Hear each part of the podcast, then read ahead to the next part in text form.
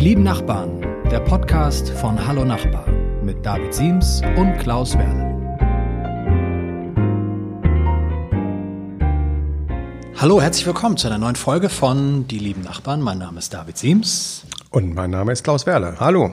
We are back, back in Podcast Land.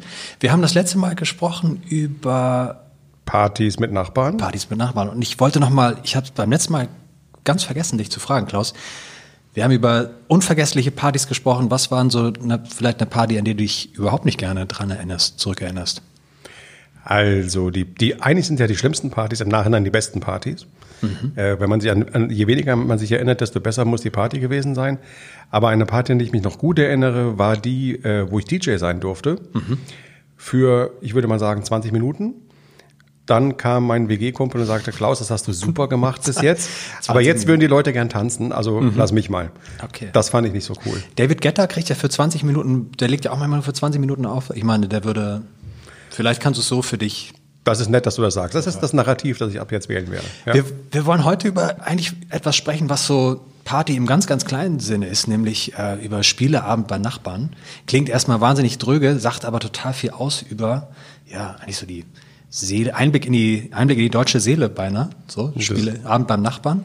Und ähm, genau, wir wollen einfach mal versuchen, folgende Fragen zu klären. Warum trifft man sich überhaupt zum Spieleabend? Was sagt das Spielerverhalten eigentlich über meine Nachbarn aus? Und ist Trivial Pursuit wirklich besser als Monopoly? Klaus, sag mir als erstes, was ist, was waren so deine Lieblingsspiele deiner Kindheit? Das ist schnell beantwortet. Mein Lieblingsspiel meiner Kindheit und mein aktuelles Lieblingsspiel ist Risiko. Mhm äh, Länder erobern, äh, ich wollte natürlich sagen, befreien, wie es ja seit einigen Jahren heißt. Macht wahnsinnig viel Spaß, ist ein sehr taktisches, sehr strategisches Spiel, trotzdem nicht ganz frei von Emotionen. Wir haben, als Kind habe ich stundenlang Risiko gespielt mit Kumpels. Und auch heute noch spielen wir ab und zu äh, mit dem einen oder anderen Nachbarn eine Runde. Mhm. Äh, es gibt eine Nachbarin, die ist berüchtigt dafür, dass sie alle die sie irgendwie angegriffen haben, gnadenlos über das ganze Spiel hinweg verfolgt, ganz unabhängig davon, welchen Auftrag sie hat. Mhm. Sie sind immer rosa und dann zieht sich im Laufe des Abends so eine rosarote Spur der Verwüstung und der mhm. Rache mhm. über das ganze Spielfeld. Bist du auch so ein Typ Zerstörer oder was für ein Spielertyp bist du eigentlich? Ich bin, glaube ich, so eine Mischung aus äh, sehr analytisch und ab und zu werfe ich dann alle Analyse beim Haufen und agiere völlig emotional. Bei Risiko habe ich eine ganz klare Strategie. Immer zuerst Australien. Erst Australien und dann die Welt. Man muss noch mal kurz erklären, worum geht es bei Risiko? Man muss man die Weltherrschaft an sich reißen, oder? Ja, man muss Aufträge, also es gibt eine Weltkarte, man hat Armeen, man muss Aufträge erfüllen, zum Beispiel befreien sie Südamerika und Europa. Und man bekommt bestimmte äh, Bonuspunkte, wenn man einen ganzen Kontinent hat und den noch hält. Und der einfachste Kontinent, den man haben kann, ist Australien, weil es da mhm. nur einen Zugang gibt. Deswegen fange ich immer damit an. Mhm. Da das aber inzwischen alle wissen, ist es ein bisschen schwieriger geworden. Mhm. Tricky. Ich habe auf meiner Liste noch von meinen Spielen früher mal gekramt, ganz tief in meinem Kopf. Scotland Yard, Sagaland, Scrabble, Trivial Pursuit natürlich Spiel des Lebens, Risiko habe ich auch aufgeschrieben, wobei ich mich eigentlich eher kaum daran erinnere, dass ich wirklich gespielt habe. Dann weiß ich, bei meinen Großeltern habe ich Wetten das gespielt. Als es gab, Brettspiel? Es gab, es gab ein Brettspiel, Wetten das. Ähm, und zwar, dass man quasi ähm, äh, gewettet hat, mh, wetten, dass es keiner schafft, aus einem Handtuch eine Krawatte zu knoten. Also so, so ein bisschen Action-Show in der Küche oder im Wohnzimmer bei meinen Großeltern, so war das. Klingt sehr ähm, bieder, wenn ich das sagen darf. Das Kein Risiko, aber Sagerland du, passt ja, so gar nicht zu dir. Sa ja, ja, danke. Oder nein, nicht danke. liebe Sagerland. Sagerland, ich fand das irre. Man muss durch diesen Wald rennen, muss dann immer heimlich unter den Fichten, Tannen gucken, was ist da für ein Symbol? Ist das tapfere Schneiderlein? Nein, ist es der gestiefelte Kater? Und dann muss man, es wurde dann ganz unauffällig, musste man sich irgendwie gen Schloss bewegen. Und dann war natürlich klar, wo das eigentlich, naja, wo das gesuchte Motiv ist. Aber ich könnte ich spiele es heute immer noch gern mit meinen Kindern, also darauf lasse ich nichts kommen. Und aber mein allerliebstes Lieblingsspiel, Mad. Jetzt kommt's. Mad. Sehr Erinnerst gut. du dich an Mad? Selbstverständlich. Worum ging es bei Mad? Erklär mal kurz. So genau kann ich mich nicht mehr erinnern. Ich kann mich nur erinnern, dass es wahnsinnig lustig war ähm, und ja, irgendwann immer im völligen Chaos endete. Aber vielleicht kannst du Also noch mal Mad, die Regeln kurz Mad, beschreiben. Mad ist im Grunde genommen das Anti-Monopoly. Es sieht genau aus wie No- Monopoly, es funktioniert nach den gleichen Regeln wie Monopoly, basiert auf dem berühmten äh, 80er-Jahre-Comic mit dem Protagonisten Alfred Mhm. E. Neumann. Ähm, kennen bestimmt noch die älteren Zuhörerinnen und Zuhörer. Und das Tolle war, es geht quasi nicht darum, Geld anzuhäufen und zu akkumulieren, sondern wer als erstes sein Geld verloren hat, äh, der hat gewonnen. Sehr gut. Ähm, tolle, tolle Spielidee und mein Lieblings, äh, meine Lieblingskarte und mein Lieblingsfeld war immer, tausche Platz und Geld mit wem du willst. Das fand ich, klingt wie so ein, ja, so ein Song von den Vielfarben oder von Tokotronic, irgendeiner, irgendeiner guten Klingt super, ja. äh, Hamburger Schuleband. So, und ähm, naja. Wir haben zwei wichtige oder wie ich finde äh, prägende Spiele vergessen. Äh, Therapy Ja. und die Siedler von Katan. Stimmt. Äh, Das war ja mal eine Riesenwelle, da waren wir, glaube ich, schon nicht mehr Kinder, sondern Jugendliche. Aber da gab es äh, wahnsinnig viele Abende, die wir mit dem äh, Ankauf von Heu und dem Bauen von Häusern und so weiter verbracht haben. Und ich muss sogar zu meiner Schande gestehen, was heißt Schande, aber ich hatte sogar mit meiner Frau, als wir noch keine Kinder hatten, hatten wir ein Siedler von Katan-Spiel in der Version für zwei. Das heißt, anstatt irgendwas Vernünftiges anzufangen mit unserer Freizeit als junges Paar, haben wir abends da gesessen und Siedler von Katan gespielt. Ja, du lachst. Ja. Ist in der Liga mit Sagerland, würde ich sagen. Ja, andere gehen romantisch essen oder ins Kino. Eben. Ihr Kann jeder. macht Siedler eben. Ja. Man braucht immer auch ein bisschen Distinktionsmerkmal. Siedler von Katan war, glaube ich, auch so ein Spiel, wo es mindestens 300 Erweiterungen gab in, und dann stapelt sich das alles so Absolut. auf zwölf Billigregalen bis unter die Decke und in den Dachboden. Naja, das führt uns ja zu der Frage, warum treffen wir uns eigentlich zum Spieleabend mit unseren Nachbarn? Man könnte ja sich einfach treffen und sich unterhalten oder an die weiße Wand starren und Farbe beim Trocknen zugucken. Machen wir aber nicht, weil es langweilig ist. Äh, man könnte auch einen Film gucken, macht man natürlich auch, aber warum, was ist, was ist eigentlich der Reiz an so einem Spieleabend? Warum, warum machen wir das? Ich glaube, Spielen generell ist einfach was, was Spaß macht, weil es diese Mischung hat, einerseits aus Wettbewerb und Regeln und irgendwas erreichen wollen. Andererseits ist es eben, wie man so schön sagt, nur ein Spiel. Und ich glaube, gerade für Nachbarn ist es äh, eine optimale, möchte man sagen, Einstiegsdroge ins Kennenlernen. Denn Nachbarn sind ja Schicksalsgemeinschaften. Man sucht sich ja nicht aus, mit wem man Nachbar ist, sondern man wird sich quasi zugelost vom Schicksal. Und wenn man sich dann irgendwie näher kennenlernen möchte, obwohl man nicht den gleichen Job hat, obwohl man vielleicht äh, ganz andere Hobbys hat, ist ein Spiel eigentlich optimal. Denn man erfährt auch sehr viel über die Psyche und über den Charakter des anderen. Ist im Grunde genommen so ein Ersatz für einen gemeinsamen Grillabend, wenn man jetzt im Herbst, Winter nicht mehr grillen mag, weil es einfach ungemütlich ist draußen, sagt man, ah, neue Nachbarn, ähm, den reiche ich in der Hand und lade die zum Spieleabend ein, damit ich die besser kennenlerne, oder?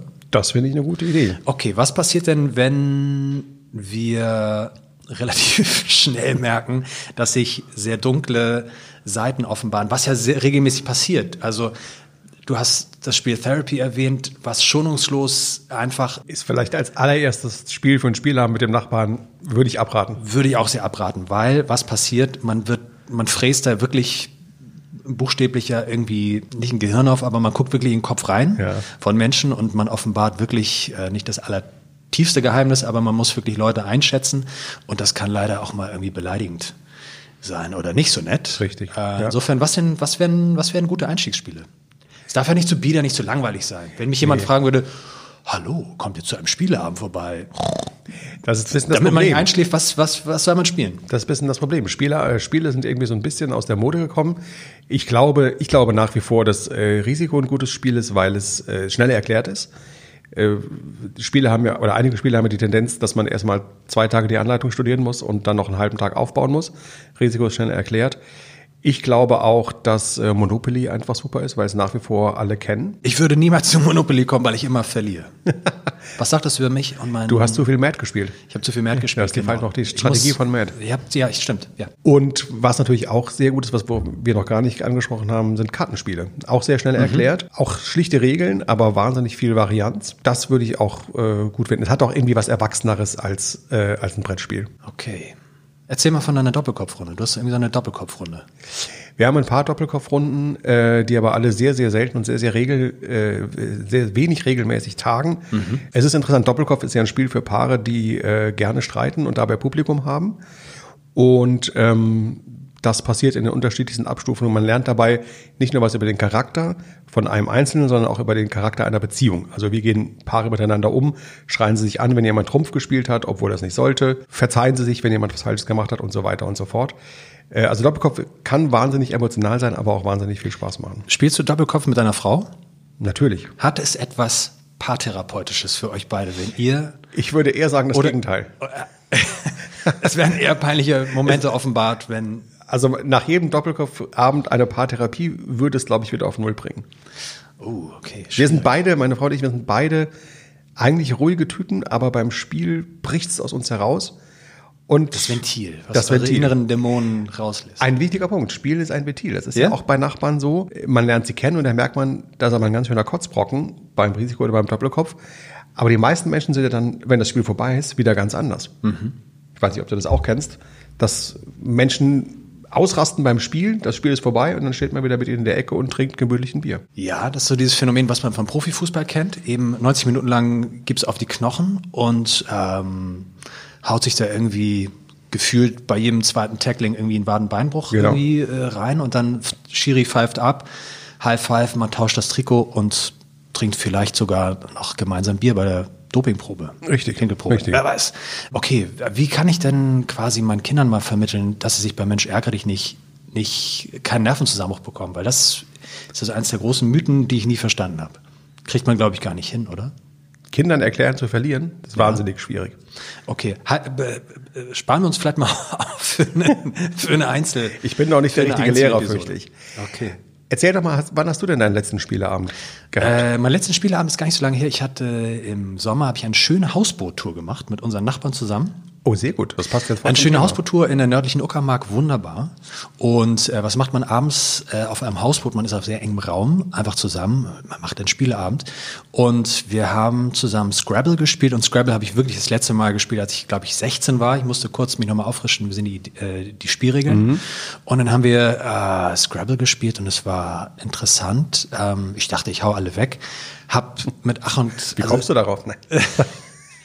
ich, der Wortgewandte, äh, so, Wortakrobat, dachte, ich schüttel die alle ganz schnell ab, meine, meine Widersacher, hab dann aber echt krachend verloren. Oh. Ähm, weil ich diese Systematik einfach zu spät verinnerlicht habe. Man kann ja Worte miteinander kombinieren und Mhm. doppelter Wortwert, dreifacher Wortwert etc. Und, aber ich fand es total interessant, bei meinen Nachbarn einfach zu sehen, wer wie tickt. Und äh, das war für mich auch eine Erfahrung zu sehen, man offenbart wirklich so ein Stück seiner Seele, ein Stück seines Charakters durch ein Spiel. Man macht, man macht sich ein Stück weit ein bisschen nackig. Ja, das stimmt. Welche Seiten hast du denn neu kennengelernt bei deinen Nachbarn? Was wusstest du vorher noch nicht? Ich wusste zum Beispiel nicht, dass mein Nachbar Marc, von dem ich gedacht habe, okay, der arbeitet in so einer Fotoagentur, der kann so ein bisschen Fotos bearbeiten, sehr gut mit Photoshop umgehen. Der hat uns wirklich alle komplett lang gemacht. Und ich hätte niemals gedacht, dass der so wortgewandt und so kreativ mit Wörtern umgeht. Ähm, seitdem ist er in meinem Ansehen einfach sehr gestiegen. Also Er, er weiß es im Alltag gut zu verstecken, seinen Umgang mit Wörtern. Ja, ist jetzt auch nicht wortkarg, aber ist, also da hat er wirklich nicht gegeizt mit Qualitäten, weil klar, es geht um Wettbewerb, man will gewinnen. Und ähm, also ich war schon zutiefst beeindruckt. Das Ja, klasse. War, das ist ja auch das Schöne beim Spielen, man, man entdeckt andere Seiten bei seinen Nachbarn, bei den Spielpartnern und auf einmal tun sich da ganz neue Welten auf oder man lernt so Talente kennen. So jemand, der kann zum Beispiel total gut in. Ich spiele zum Beispiel gerne Tabu. Oh, Tabu. ist ein tolles ja, Spiel. darüber haben wir auch noch nicht gesprochen. Tabu ist übrigens ein super Spiel, um es mit Nachbarn zu spielen. Oh ja. Würde ich sagen. Auch schnell erklärt, äh, hat was mit Sprache zu tun. Ich liebe Tabu. Ich finde, Spiele haben auch so was Eventmäßiges. Ne? Also wenn Heinz Strunk hat ja mal gesagt, Raclette ist das ist die Eventgastronomie des kleinen Mannes. Sehr schön. Und ähm, es ist also, wenn wir jetzt Käseraclette essen, dann fühlt sich das fast so an wie so ein, naja, Saraviner Palazzo-Abend. Ähm, und ich glaube, das gilt für viele für viele Brettspiele auch. Also man hat so ein bisschen das Gefühl, äh, man ist abends in so einer ja, Samstagabend Game Show und alles fokussiert sich, man hat so einen Tunnelblick und man ähm, steigert sich da wahnsinnig rein. Also es ist, Es ist, es ist ja ein bisschen auch ein Ausdruck aus dem Alltag. In, also für Menschen, die jetzt nicht jeden Abend feiern gehen bis nachts um vier, ist es ja auch schon auch genau ein Event, was Besonderes. Plus, man trinkt gerne mal ein Gläschen Wein dazu, auch nicht den schlechtesten. Man wird etwas lockerer, entspannter. Trotzdem hat man durch die Regeln ein Korsett, man hat ein Ziel. Aber das Schöne ist, wenn man es nicht erreicht, ist auch nicht so schlimm, weil es ist ja nur ein Spiel, dann macht man die nächste Flasche Wein wieder auf. Dann wird daraus dann das schöne Spiel. Ein Spiel haben wir noch auch noch nicht betrachtet, ist aber auch sehr gut, um äh, eine Beziehung zu Nachbarn zu etablieren, wie auch immer diese Beziehung dann aussieht. Ich sag nur Wahrheit oder Pflicht. Wahrheit oder Pflicht ist ein super Spiel. Es ist ein, es kann ein sehr, sehr brutales Spiel sein, wenn man, also, naja, es führt eigentlich zu der Frage zurück, warum, warum, warum spielen wir gerne? Als Kinder spielen wir gerne, weil wir natürlich unsere Weil Kreativität entfalten müssen, das Gehirn muss wachsen, etc., etc. Ähm, als Jugendliche spielen wir eigentlich immer noch gerne, aber wir machen also Spiele wie Wahrheit oder Pflicht oder Flaschendrehen. Ja. Ist aber eigentlich nur Mittel zum Zweck, weil wir wollen eigentlich Mädels kennenlernen. Mädels wollen Jungs kennenlernen und da ist die, das Absolut. Spiel die Brücke. Aber nicht mit Zunge. Ähm, nicht mit Zunge, aber ich glaube tatsächlich, mein erster Kuss, vielleicht war mein erster Kuss wirklich bei Flaschendrehen. Das heben wir uns auch nochmal für eine andere Folge Das auf. müssen wir nochmal tiefer Der erste. Kuss in der Ja. Nachbarschaft oder so. Ähm, aber ja, ich meine, vielleicht wäre sowas Wahr- Wahrheit oder Pflicht mit Nachbarn, vielleicht wäre das ein guter, guter Weg, ein gutes Spiel, um Da kann man auch ganz neue Universen erschließen. Zum Beispiel, wer räumt dann nachher auf, wer macht den Abwasch. Ja. Ab Bis hin zu Küssen und Ähnlichem. Kann ja auch ganz neue. Auch Okay. das ist ein Thema für eine andere Podcast-Folge. Ja, ich meine, also es kann, kann in die Hose gehen, aber vielleicht einfach mal als Experiment kann man es mal ausprobieren. Absolut. Genau. Absolute Empfehlung. Erst Tabu, dann Wahrheit oder Pflicht. Und sag mir noch, was ist, was würdest du sagen, wenn mein Nachbar überhaupt keinen Bock auf einen Spieleabend hat? Was, was, wa- was für ein Spiel sollte ich an den Start bringen, damit er doch irgendwie Lust bekommt? Wie kann ich Neugier bei ihm wecken für einen Spieleabend? Oh, das ist eine schwierige Frage. Also es gibt ja Menschen, die gar nicht gerne spielen. Meiner Erfahrung nach kriegt man die auch nicht dazu. Ein Spiel für Menschen, die nicht gerne spielen, schwierig. Hast du eine Idee? Nein, aber man kann es natürlich ähm, herleiten oder ein bisschen provozieren, wenn man natürlich sagt, es gibt ganz tolles Essen. Wir haben ein 83er Chateau Rothschild äh, aus dem Keller geholt. Sowas mal, da kann man natürlich irgendwie mit, äh, Nachbarn ein bisschen mit ködern, aber ansonsten, ich glaube, man muss einfach ausprobieren. Ich glaube auch. Man muss den, man muss einen gesunden Mittelweg finden. Ähm, ich habe als, wo habe ich es mir denn aufgeschrieben? Ich habe als Rausschmeißer, habe ich mir noch die Mühe gemacht herauszufinden, was war eigentlich das allererste Brettspiel der Menschheit? Ich tippe auf Schach. Ich muss kurz äh, ins Archiv, in den, ich gehe mal kurz in den Weinkeller. ich habe nämlich im, Neben dem Chateau Rothschild, David. hier, hier im Weinkeller, ja, da ist die Flasche. Vorsicht, Wunderbar. Ähm, hier habe ich sie gefunden. Und zwar das erste Spiel, das wurde bei Ausgrabungen in den 1920er Jahren von, Mhm. äh, von britischen Wissenschaftlern äh, gefunden. Und zwar im früheren Mesopotamien. Ja. Quizfrage, wo ist das? Irak, Iran. Sehr gut, sehr gut. Triple Pursuit war ich immer super. Wow, wow, wow. Das spielen wir mal lieber nicht zusammen. Genau, südlich im Irak, und zwar das äh, königliche Spiel von Ur. Ur äh, war eine Stadt im südlichen Irak, in Mesopotamien, 2600 vor Christus. Huiuiui. Wurde es gespielt, ist im Grunde genommen so ein Vorgänger von ja, das, was man später Backgammon genannt hat. Ach, Backgammon. Genau, Guck mit, an. mit Würfel, also nicht einfach nur so ein Steinschere Papier und irgendwo da in so einen alten Baum da irgendwas reingeritzt, ähm, sondern das königliche Spiel von Ur. Könnte man einmal wieder dann auflegen und dann irgendwie groß rausbringen. Wäre eine gute Idee. Wir haben das letzte Mal geschlossen mit einem Zitat aus der Pate. Ähm, ich würde dieses Mal gerne schließen mit einem Zitat von den Backstreet Boys, ähm, die nämlich einen Song hatten, der hieß, na, weißt du's? Die hatten viele Songs. Der ich weiß aber nicht, es welchen du Song, der hieß Quit Playing Games with My Heart.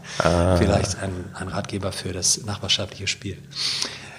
Lieber Klaus, ich danke dir für die Zeit. Sehr gerne, Wie David. immer. Ähm, ich hoffe, Sie bleiben uns treu. Wenn Sie uns schreiben wollen, schreiben Sie an hallonachbar.ewe.de oder klicken Sie auf hallonachbar.de slash die lieben Nachbarn. Dort gibt es weitere Folgen von die lieben Nachbarn. So ist es. Viel Spaß beim Reinhören. Let's play und bis zum nächsten Mal. Bis zum nächsten Au Mal. revoir. Wiedersehen.